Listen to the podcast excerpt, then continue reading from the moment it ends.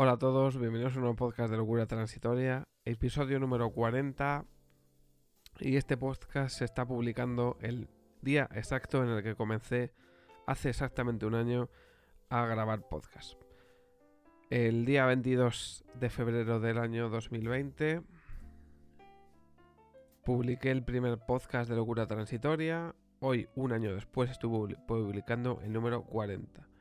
Para mí un podcast especial, además de porque hace un año que empecé, porque es un podcast que va a hablar sobre un documental eh, bastante bonito, que es un canto a la vida directamente, porque es la última entrevista que dio hace casi un año, ya que en junio se va a cumplir un año desde que falleció Pau Donés, cantante de Jarabe de Palo.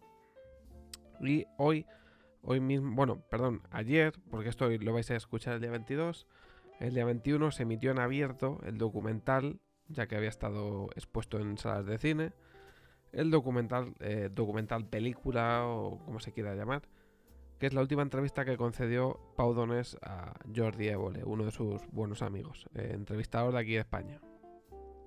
En el que, pues, más que una entrevista es como una especie de charla informal, donde al final dos amigos hablan, se cuentan cosas, sobre todo Jordi le pregunta a Pau, bueno, pues cómo está, no cómo está, ¿no? Porque es obvio. Eh, sobre todo lo que podemos ver en el inicio del documental es eh, lo que más impacta es la imagen de Pau en sus últimos días de vida, porque él fallecería 15 días después de, de grabarse.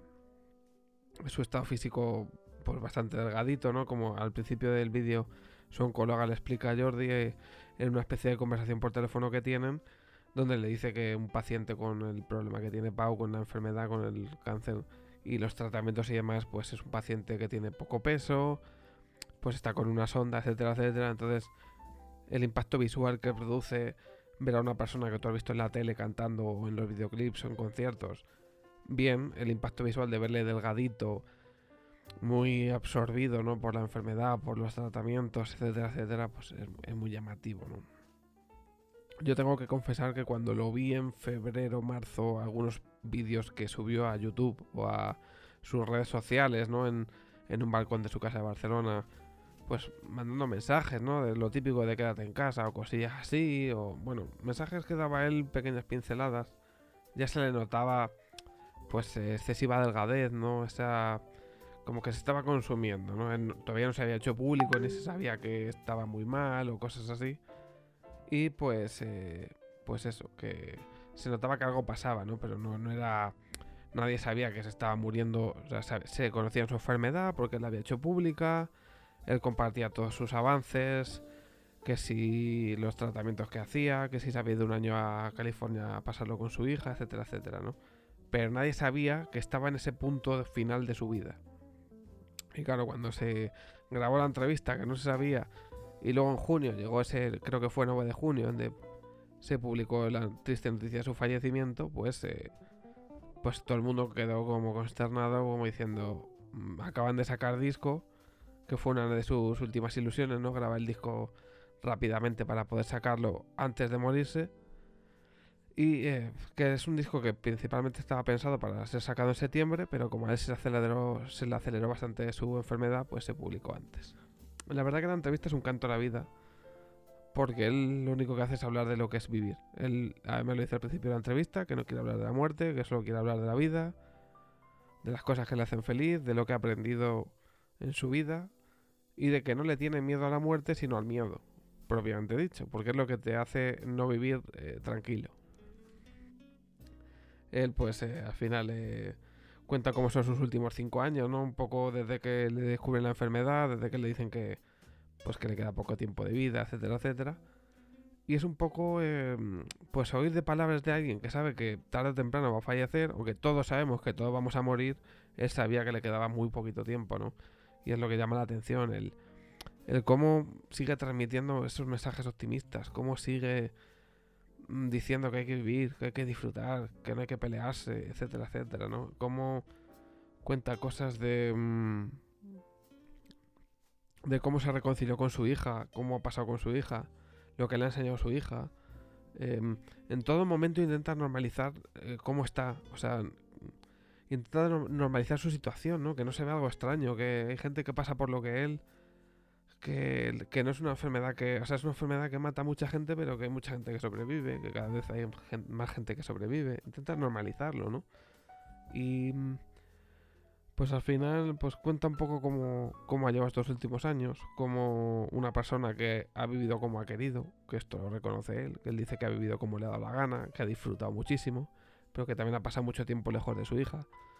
Cuenta un poco anécdotas de su vida, ¿no? Tampoco voy a despellejar el documental, está en la web de Atena 3, a3player.com, creo que es. Ahí se puede ver desde cualquier parte del mundo.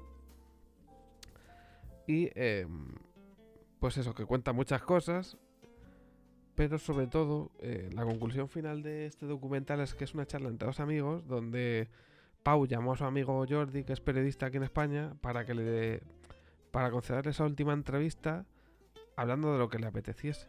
Poderle contar a la gente cómo estaba, em, qué había hecho, cómo se sentía, eh, sobre todo, pues una especie de agradecimiento a todo el mundo que se ha preocupado por él ¿no? durante sus meses de em, enfermedad porque él mismo reconoce que todos los días recibía miles de WhatsApps, o sea, cientos de WhatsApps, cientos de emails, de SMS, y que en su situación no estaba para contestar a la gente. O sea, estaba para disfrutar de su familia que estaba con él a su lado, de los que le cuidaban, y, ya está. Y disfrutando de sus últimos días en su casa del campo, con su perro, y disfrutando. Creo que es un documental eh, muy bonito, un, documental que yo recomiendo a todo el mundo que vea. Es... Eh, yo reconozco que al principio del vídeo me emociona un poquillo. Y luego ya al final cuando le vas, ver, le vas viendo hablar serenamente, porque él dentro de su estado eh, normal, al final pues habla bien, eh, hace su chascarrillo, bromea ¿no? con su situación y al final eso te hace meterte en conversación. Pero al final es lo que esperaba ver, es una charla entre dos amigos donde él simplemente agradece todo lo que ha tenido, agradece todo su entorno, Cuenta su situación, intenta normalizarla lo máximo posible, da su punto de vista sobre las cosas y se despide. Creo que es algo muy bonito de ver, algo necesario, no es algo, como dice Jordi, lacrimógeno, que no quería hacer algo así, no es algo, o sea, obviamente te da pena. Estar viendo una persona que ya no está, él mismo lo dice, ¿no? En el vídeo dice, si está viendo esto es que el malo me ha ganado.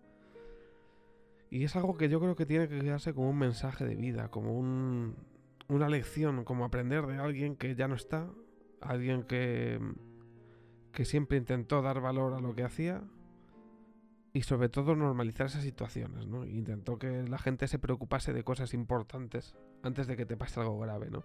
De darle a las cosas la relativa importancia que tienen. Porque muchas veces de una bola, de un granito de arena hacemos un montón sin necesidad. Y al final esto lo que, lo que es es un mensaje bonito, un mensaje de de vivir, disfrutar, querer a los vuestros, querer a los que tenéis cerca y no os preocupéis de cosas que, que no tienen importancia, ¿no? Porque al final perdemos mucho tiempo, la vida es bonita y es para vivirla y perdemos mucho tiempo con cosas que no merecen la pena. Y yo me quedo con eso. Así que nada más, yo recomiendo a todo el mundo que vea este documental.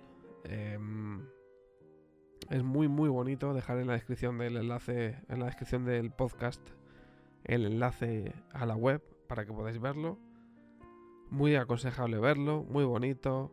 No es un documental que diga nos va a descubrir el mundo, es un documental simplemente para verlo y apreciar eh, a una persona que si has escuchado su música como yo desde hace muchísimos años, desde hace más de 25 años, casi 30, vas a valorar lo que dice él. Eh, es un documental para aprender y para sacar eh, cosas positivas y, y, conceptos. Y ya está, no es nada que digas voy a aprender algo con el documental.